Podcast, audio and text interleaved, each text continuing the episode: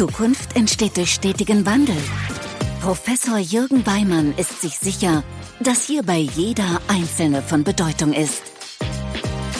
Herzlich willkommen zu Everyone Counts, der Podcast für Zukunftsmacherinnen und Macher in Banken und Sparkassen.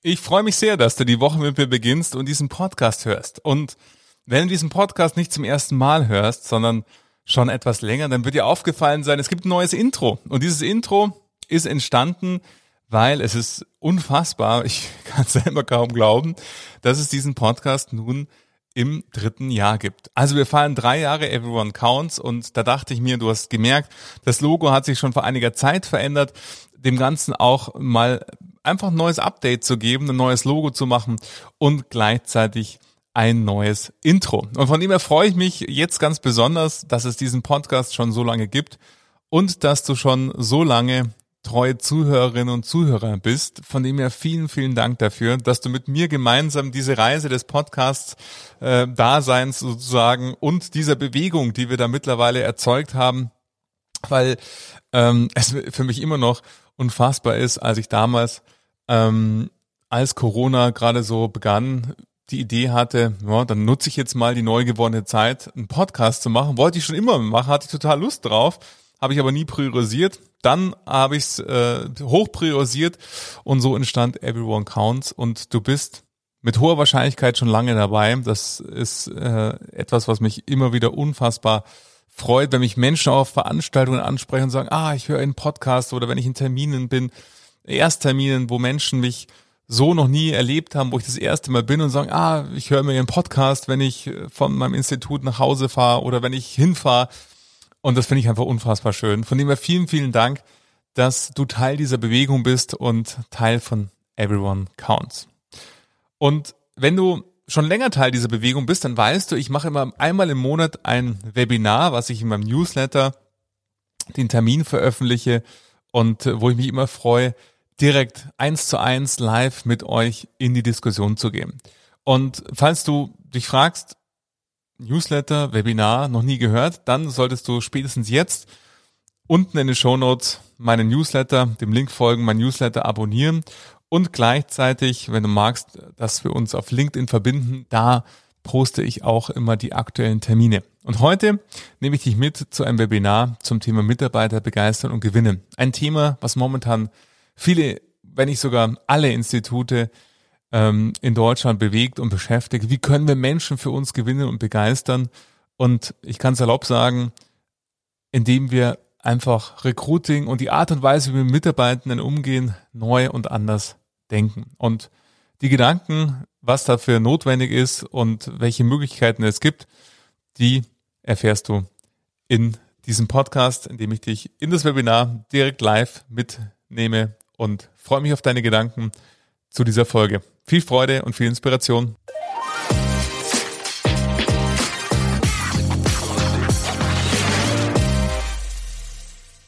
Nochmal herzlich willkommen zu dem heutigen Webinar Mitarbeiter begeistern und gewinnen. Vielleicht fange ich erstmal ganz beim ersten Schritt an, wie komme ich überhaupt zu diesem Webinar.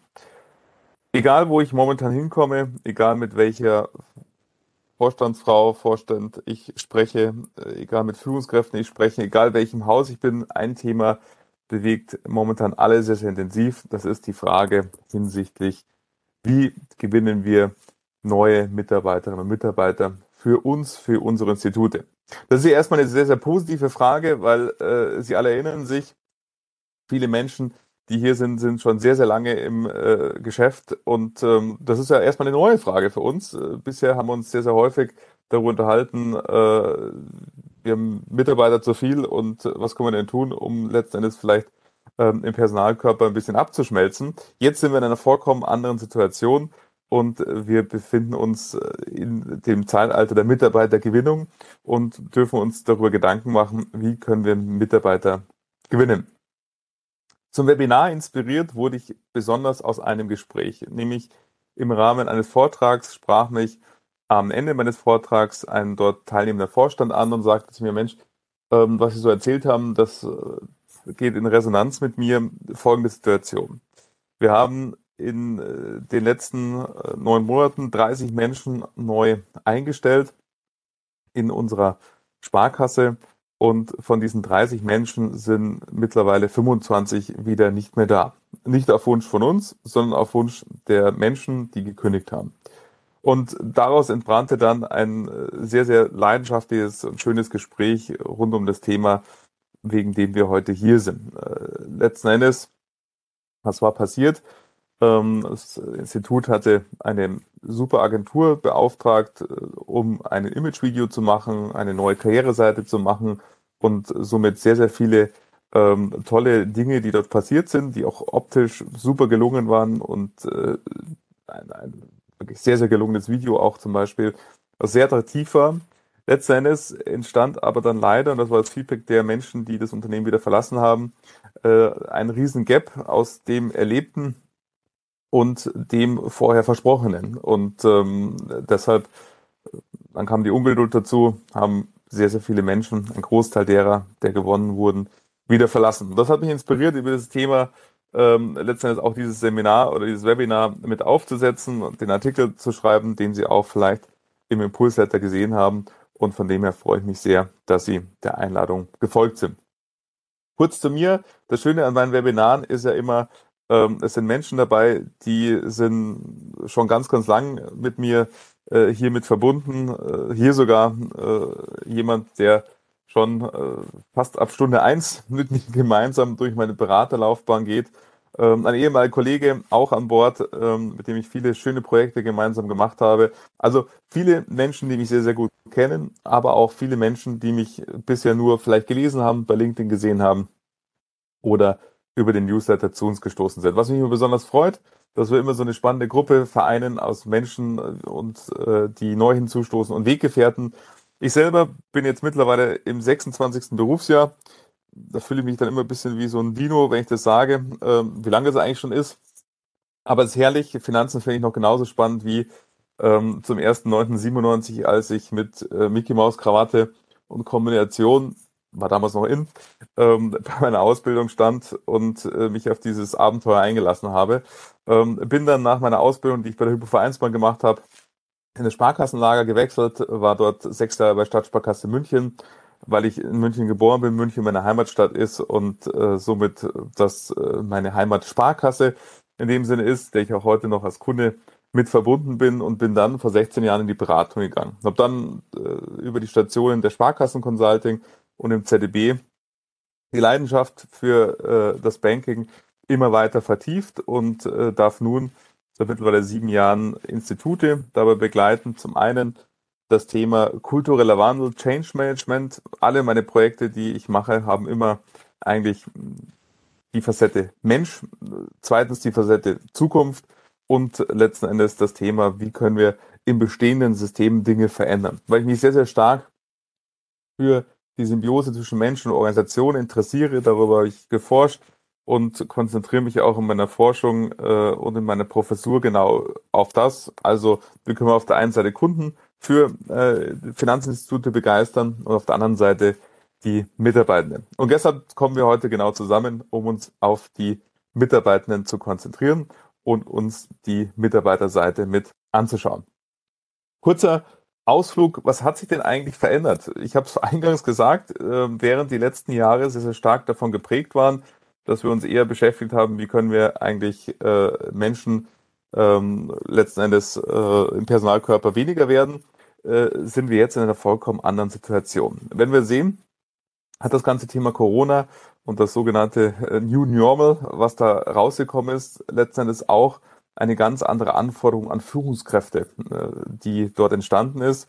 Ich finde hier eine sehr, sehr schöne Studie, die mit 1000 äh, Probanden teilgenommen wird, zu sagen, was erwarten Sie eigentlich von Ihrer Führungskraft in schwierigen Zeiten? Und da sehen Sie das Thema Information, offene Diskussion, klare Kommunikation und äh, gleichzeitig Überblick, wie geht es eigentlich uns, wie geht es dem Unternehmen, wo ich bin, als auch das persönliche Engagement sind dort ganz, ganz weit vorne. Das heißt, wir sehen als Führungskraft, und das erleben Sie alle tagtäglich, haben sich die Anforderungen sehr, sehr stark verändert. Neben den Erwartungshaltungen, die Menschen an Sie haben, aber auch gleichzeitig mit der Arbeitsverdichtung, dass wir sehen, dass viele, viele Themen parallel stattfinden. Auch das ist ein Top-Thema in den Häusern, die ich immer bin. Wie werden wir dieser Arbeitssituation überhaupt her? Wie kriegen wir diese vielen, vielen Projekte, Programme, Themen, die wir parallel managen müssen, überhaupt übereinander? Und so können wir sehr vereinfacht hier konstatieren, dass das Thema der Komplexität und die Komplexität an Anforderungen als auch im tagtäglichen Doing extrem zugenommen hat. Gleichzeitig sehen wir, es gibt eine sehr, sehr spannende Diskussion ja äh, immer permanent, äh, wenn man so auf LinkedIn guckt und auch in den Häusern über die Generation Z, dass wir sehen, wir merken bei Menschen, die dieser Generation angehören, jüngeren Menschen, ist die Erwartungshaltung an einen Arbeitgeber einfach eine komplett andere. Ich bin noch in der Zeit sozialisiert, 97, ähm, insgesamt 100 mögliche Ausbildungsplätze, um die 1000, 1200 Bewerbungen damals und äh, somit eine komplette andere Situation, als wir sie heute vorfinden. Gleichzeitig, und da äh, erinnere ich mich an eine Veranstaltung im letzten Jahr an der DBU in Berlin, wo ich meine Professur habe und im Nachgang sprachen mich ein paar Studierende an und sagten, Mensch Jürgen, ist eigentlich ganz cool, bist ein ganz cooler Typ, aber irgendwie, sag mal, warum arbeitest du eigentlich für Sparkassen? Ähm, das ist doch eigentlich eher sehr uncoole Bankengruppe. Ähm, erstmal habe ich kurz innegehalten und dachte mir, hm, ja, offensive Frage, interessant. Ähm, auch das, das hat sich verändert. In dem Sinne, wenn ich dann meine Studienzeit denke, ähm, hätte ich meinen Professor mit anderen Fragen konfrontiert. Ähm, aber da sehen wir schon die erste Veränderung, auch da. Ähm, und das ist ja auch gut so, dass wir andere Fragen uns trauen zu stellen. Ähm, und als ich dann sagte, ja, überlegt mal, jeder zweite Deutsche hat ein Girokonto bei einer Sparkasse. Gleichzeitig, wenn wir anschauen, ähm, soziales Engagement äh, bezogen auf Spenden, Sponsoring, Vereinsaktivitäten, ein Großteil davon gäbe es nicht, äh, weder in Kultur noch in Kunst noch in anderen Bereichen, wenn es eben nicht die Förderungen aus der Sparkassenfinanzgruppe gäbe. Und gleichzeitig, wenn man sich die Soforthilfen aus der Corona-Pandemiezeit anschaut, dann wurde dort auch ein Großteil von Sparkassen vergeben. Und allein diese drei Beispiele genügten, um ein komplett anderes äh, Bild bei den Studierenden zu hinterlassen, dass Sparkasse in dem Fall doch gar nicht so uncool ist, sondern ganz im Gegenteil ähm, sehr, sehr attraktiv. Aber das Spannende daran ist, überhaupt nicht im Bewusstsein, dass das alles Teil der Sparkassenfinanzgruppe ist. Und das sehen wir, äh, wenn Sparkasse auf die Generation Z trifft, die im Wesentlichen drei Werte haben, die sie antreiben.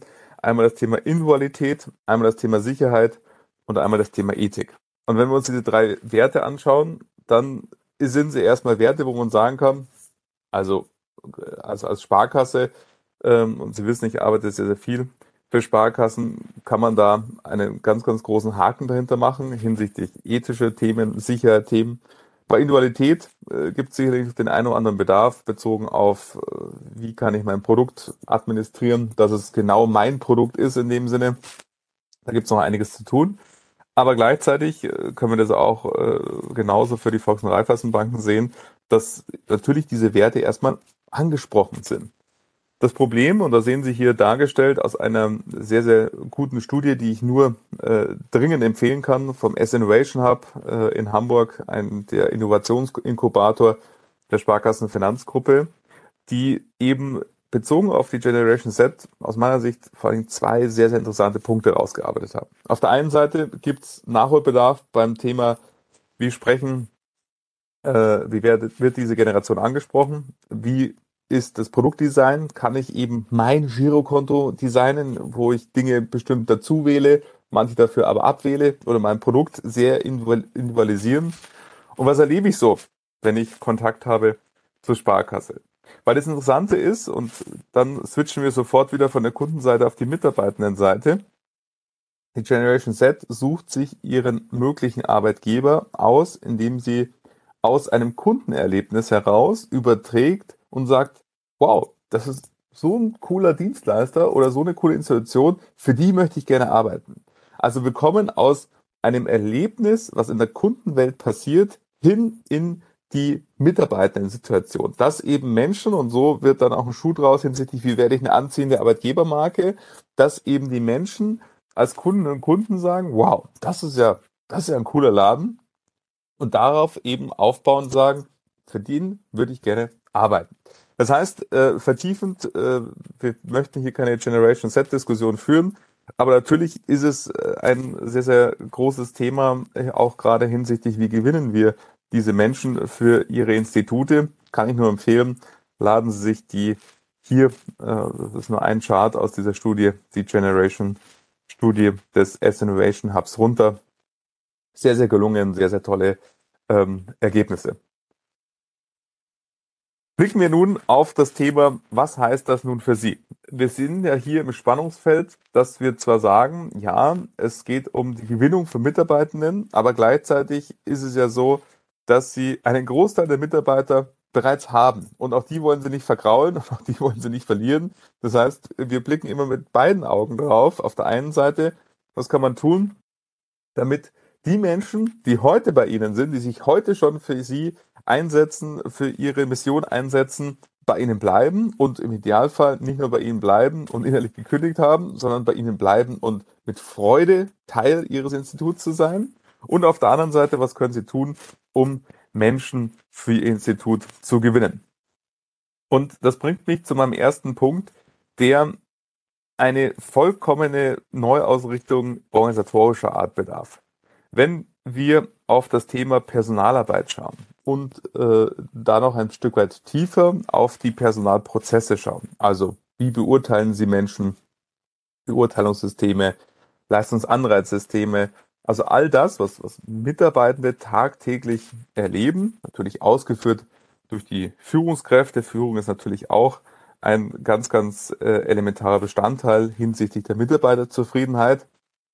Auch wenn ich es heute ein Stück weit ausklammere. Sie wissen, diejenigen, die mich schon etwas länger verfolgen und bei der einen oder anderen Veranstaltung mit dabei waren oder sogar mit mir arbeiten, auch da ähm, sehe ich ein paar Vertreterinnen und Vertreter, was mich sehr, sehr freut, wie wichtig es mir ist, dass eben Freude und Leidenschaft im Betrieb natürlich immer zwischen Menschen stattfindet. Diese Menschen sind aber umgeben von Rahmenbedingungen, Prozesse, Abläufe, Strukturen, und hier bedarf es auch einer in Teilen radikalen, vollkommenen Neuausrichtung. Wenn wir uns sehen, Personalarbeit hatte in den vergangenen Jahren, das ist im Übrigen eine Entwicklung, die ich großartig finde, dass wir jetzt, äh, spätestens jetzt wieder in ein Zeitalter kommen, wo Personalarbeit die relevanteste Funktion sein wird, neben der Banksteuerung ähm, innerhalb der Betriebe wo Personalarbeit sehr, sehr stark aus der Richtung gedacht und strukturiert wurde, bezogen auf Personalabbau. Also Sie haben ganz, ganz viele Profis bezogen auf äh, den BAT oder TVÖD in dem Fall oder das Arbeitsrecht bezogen auf, wie können wir irgendwelche Arbeits-, Altersteilzeitmodelle ähm, stricken und so weiter. Wir befinden uns jetzt aber in einer vollkommen anderen Situation, nämlich jetzt geht es um Personalgewinnung. Das heißt, es braucht andere Skills und Kompetenzen, auch im Personalbereich hinsichtlich ähm, der Gewinnung von Menschen. Gleichzeitig das Thema Personalarbeit aber auch größer gedacht, die Personalprozesse hinsichtlich, ähm, wenn wir bei der Gewinnung sind, des Recruitings, aber auch, wenn wir bei den bestehenden Mitarbeitern bleiben, letzten Endes, wie Personalarbeit im Unternehmen gemacht wird. Mach zwei, drei Beispiele, an was ich da so denke. Schauen Sie sich bitte mal an, wie sieht Ihr aktuelles Beurteilungssystem aus.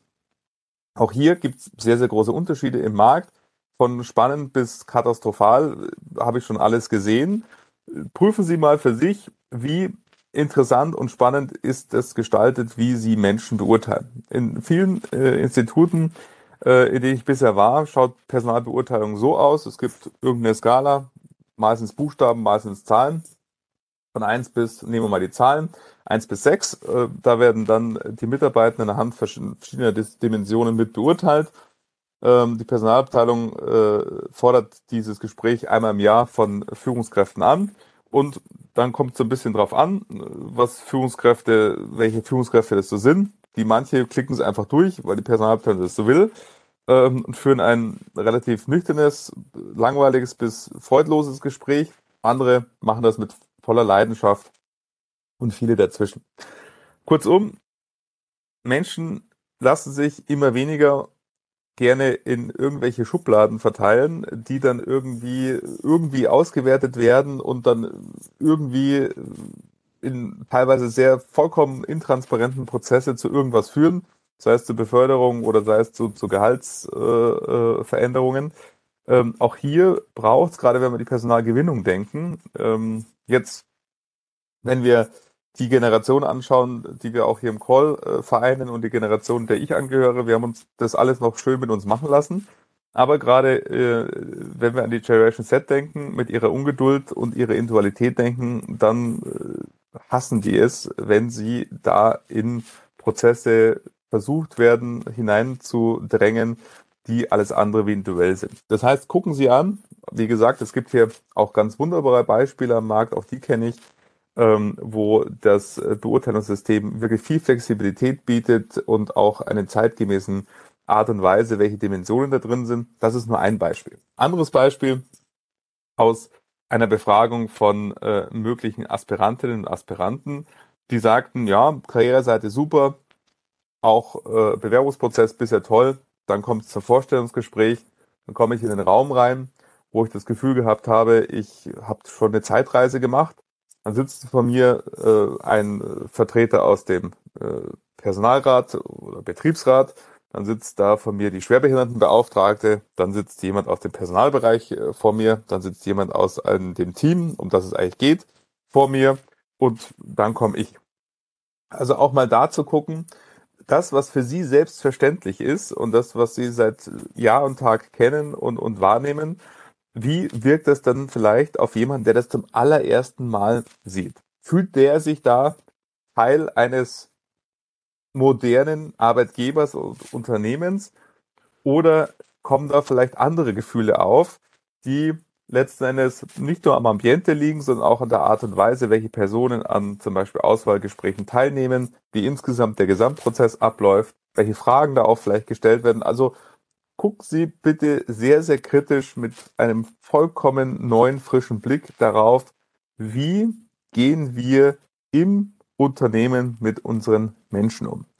Jetzt ist sozusagen erstmal sozusagen die interne Bestandsaufnahme hinsichtlich der Kompetenzen gefragt. Haben wir Leute, die wissen, wie wir auf LinkedIn zum Beispiel eine Stellenanzeige machen können, wie wir auch eine Stellenanzeige formulieren, dass sie sich von allen anderen Stellen ab, äh, Stellenanzeigen vielleicht auch abhebt und differenziert. Und wenn wir an die bestehenden Mitarbeitenden denken, welche Prozesse umgeben denn die? Und ist es vielleicht nicht mehr an der Zeit, unseren vielleicht schon in die Jahre gekommenen Führungsprozess zu überarbeiten oder zu flexibilisieren, vor allen Dingen die Art und Weise, wie wir Menschen beurteilen, zu flexibilisieren und so weiter und so fort. Also das Thema Personalarbeit ist jetzt, spätestens jetzt, eine vollkommen andere Art und Weise, die es braucht, als sie es bisher kannten und auch hatten. Von dem her, der allererste und entscheidende wichtige Schritt, stellen Sie alles auf den Prüfstand, was das Thema Personal und Personalprozesse in Ihrem Institut anbelangt. Gleichzeitig ein Themenfeld, was Sie bereits im Vorfeld in diesen einleitenden Worten gemerkt haben, ist das Thema Kongruenz. Also wo bestehen überall bei Ihnen im Unternehmen Widersprüche zwischen dem Gesagten und dem Erlebten? Das betrifft Ihre Mitarbeiter, die Sie heute schon vereinen, genauso wie die möglichen Neuankömmlinge in Ihrem Unternehmen. Überall dort, wo wir das Gefühl haben, irgendwie ist das, was ich höre oder was mir gesagt wird, entspricht nicht dem, was ich erlebe. Das löst in uns erstmal Verwirrung aus. Je nachdem, wie wichtig uns dieser Punkt ist, löst diese Verwirrung Emotionen aus. Leider negative Emotionen. Das kann bei eher unwichtigen Themen einfach, in Bayern würde man sagen, ist man halt wurscht, hm, ist halt so. Aber bei Themen, die mir mehr am Herzen liegen, kann das dazu führen, dass ich sogar hin bis zur Enttäuschung und sogar noch mehr, wenn das häufiger vorkommt oder an verschiedenen Stellen vorkommt, ähm, eher zynistisch, also äh, zynisch äh, darauf reagiere und somit lauter Emotionen entstehen, die nicht zur Mitarbeiterzufriedenheit beitragen. Mach ein Beispiel. Sie stellen sich als innovativer Arbeitgeber dar, bleiben wir beim Recruiting, und verfügen über Arbeitsplätze, die nicht die Möglichkeit haben, an so einem Meeting teilzunehmen, wie wir es gerade tun. An einem virtuellen Meeting teilnehmen im Jahr 2023 ist keine Sonderleistung. Auch das wäre etwas, was inkonkurrent wäre, wenn Sie das als Sonderleistung äh, titulieren würden, dass Sie die Möglichkeit haben, ein äh, iPad zu bekommen oder einen Laptop zu bekommen, wo eine Webcam installiert ist, wo man irgendwie an so einem Meeting teilnehmen kann. Dann sind es Dinge, das heute Basisvoraussetzungen sind. Und gleichzeitig, wenn ich eben auf der einen Seite von Innovation spreche und auf der anderen Seite, bleiben wir bei diesem anderen Beispiel, im Auswahlgremium sitzen auf einmal acht Leute vor mir, die alles andere wie innovativ aussehen und auch weniger innovative Fragen stellen, dann habe ich sehr, sehr viele Fragezeichen im Kopf. Diese Fragezeichen hinterlassen mich im Zweifelsfall so zurück, dass ich mir denke, ich schaue mal lieber weiter. Und eben ihre Mitarbeitenden, die sie heute schon vereinen. Und das ist mir ganz, ganz wichtig an der Stelle, dass wir jetzt nicht nur die ganze Zeit über Attacke im Personalbereich, in der Gewinnung von Mitarbeitern sprechen, sondern den Großteil haben sie ja bereits und die gilt es ja auch weiterhin äh, letzten Endes für das Unternehmen zu begeistern. Und auch die betrifft es. Also zu gucken, im Übrigen habe ich da auch meine Podcast-Folge darüber gemacht, die das vertiefend behandelt. Wo haben wir überall Widersprüche in, im Unternehmen, die es gilt aufzulösen. Also Widersprüche, wo eben das, was wir versprechen, was wir sagen, nicht dem entspricht, was der Mitarbeitende bei uns im Betrieb erlebt. Und machen sich da vielleicht mal die Freude und überlegen mal, wo sind denn eigentlich bei uns im Unternehmen mögliche Widersprüche? Und nehmen Sie die, die eher groß sind, weil die betreffen dann viele Mitarbeitende, das sind die größten Wirkhebel. Es geht nicht darum, alle Widersprüche aufzulösen. Ein Unternehmen ist ein Widerspruch in sich und in Organisation sowieso. Und eine, die dem Bankaufsichtsrecht unterliegt, umso mehr. Aber letzten Endes geht es um die großen äh, Widersprüchlichkeiten, die dazu führen, dass man das Gefühl hat, irgendwie ist das, was mir gesagt wird, nicht das, was ich erlebe.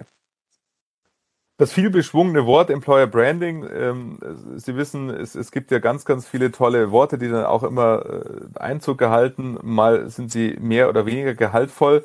Beim Thema Employer Branding muss ich immer oft an, äh, darum habe ich auch dieses Bild ausgewählt, an ein altes, äh, marodes Auto denken, was wir dann irgendwie versuchen, äh, notdürftig äh, zu polieren und zu schauen, hoffentlich sieht man nicht, dass da schon viele Dellen drin sind und der Kotflug ist auch gespachtelt und schlecht lackiert. Hoffentlich merkt es keiner. Ähm, und ähm, mal gucken, ob wir so noch durch den TÜV kommen.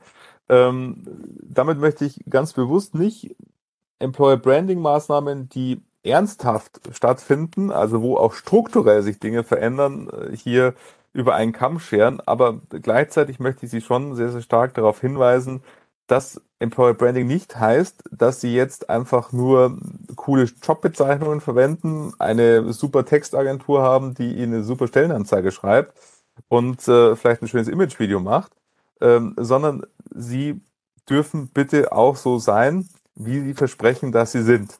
Das ist in Analogie zu unserem vorherigen Punkt.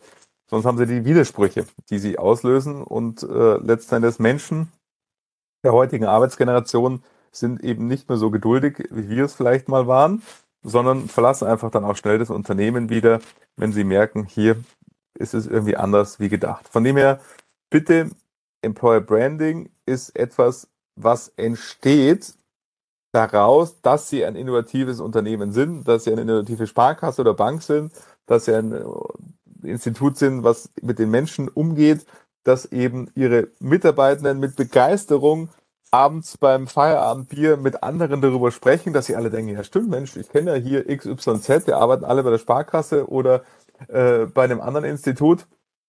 Da soll ich mich doch vielleicht auch mal bewerben. Also auch hier, die, die Multiplikatoren haben sie ja alle schon bereits im Unternehmen. Und wenn wir jetzt auch noch vor uns vorstellen würden, die sind alle noch bei LinkedIn und posten da auch sogar mal den einen oder anderen spannenden Content oder berichten von tollen Veranstaltungen, die sie machen, von tollen Seminaren, die sie veranstalten. Also es passiert ja tagtäglich so viele tolle Sachen, nur niemand kriegt's mit, weil oftmals noch nicht mal das Institut selber auf LinkedIn ist.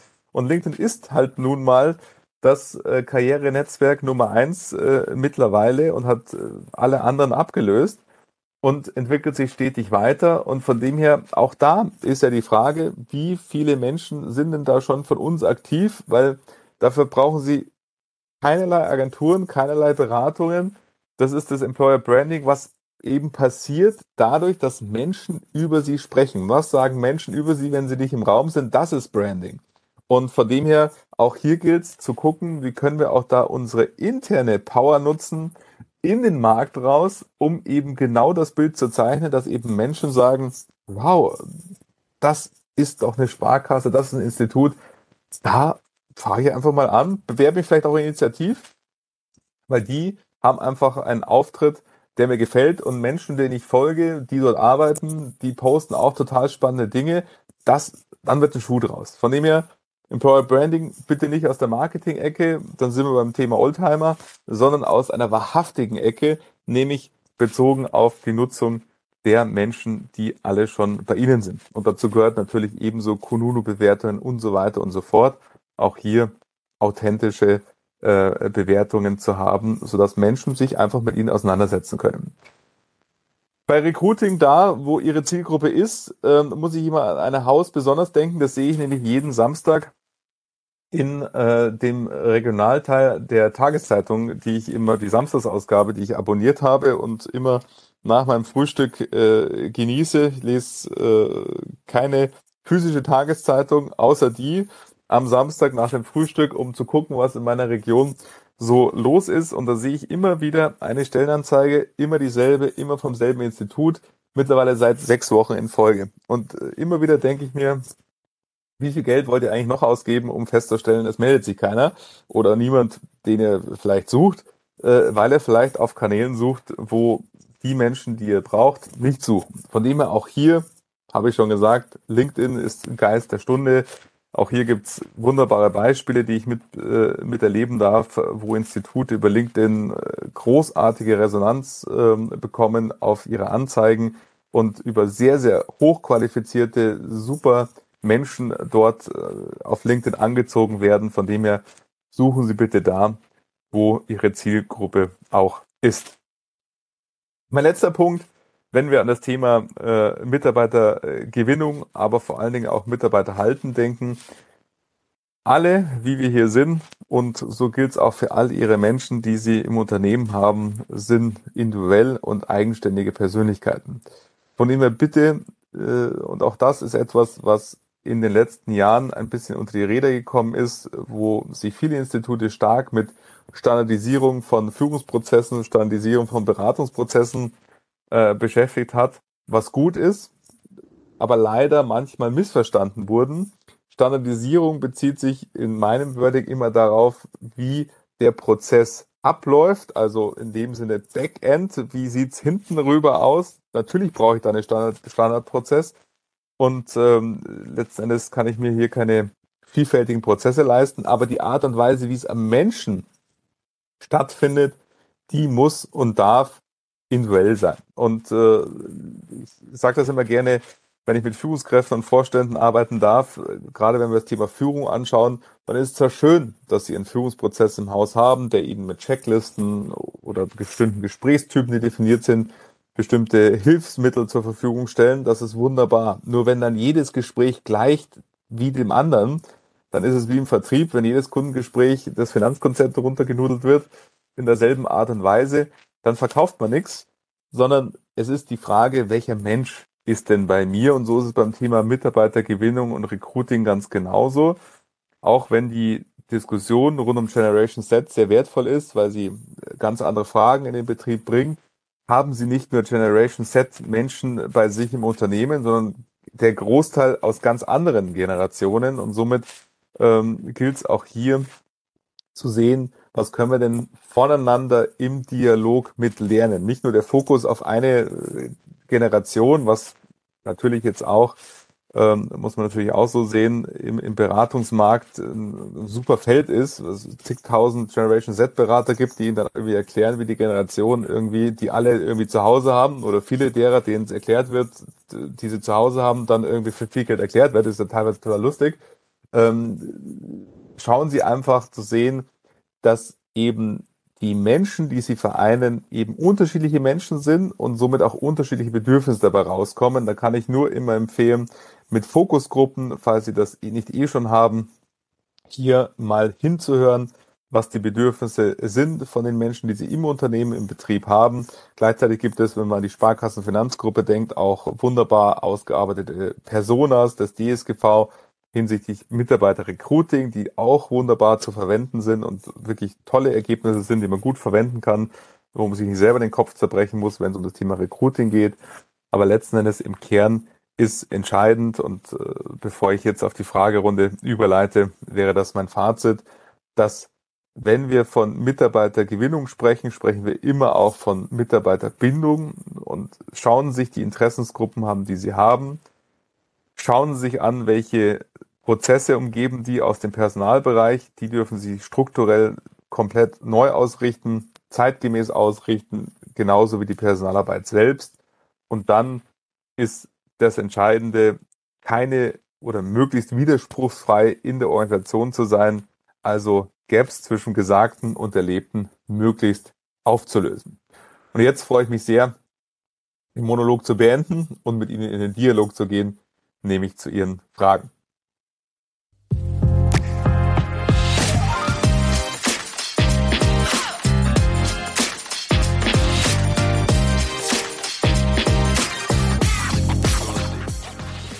Ja, ich hoffe, da war einiges, was für dich dabei war, wo du davon profitieren kannst,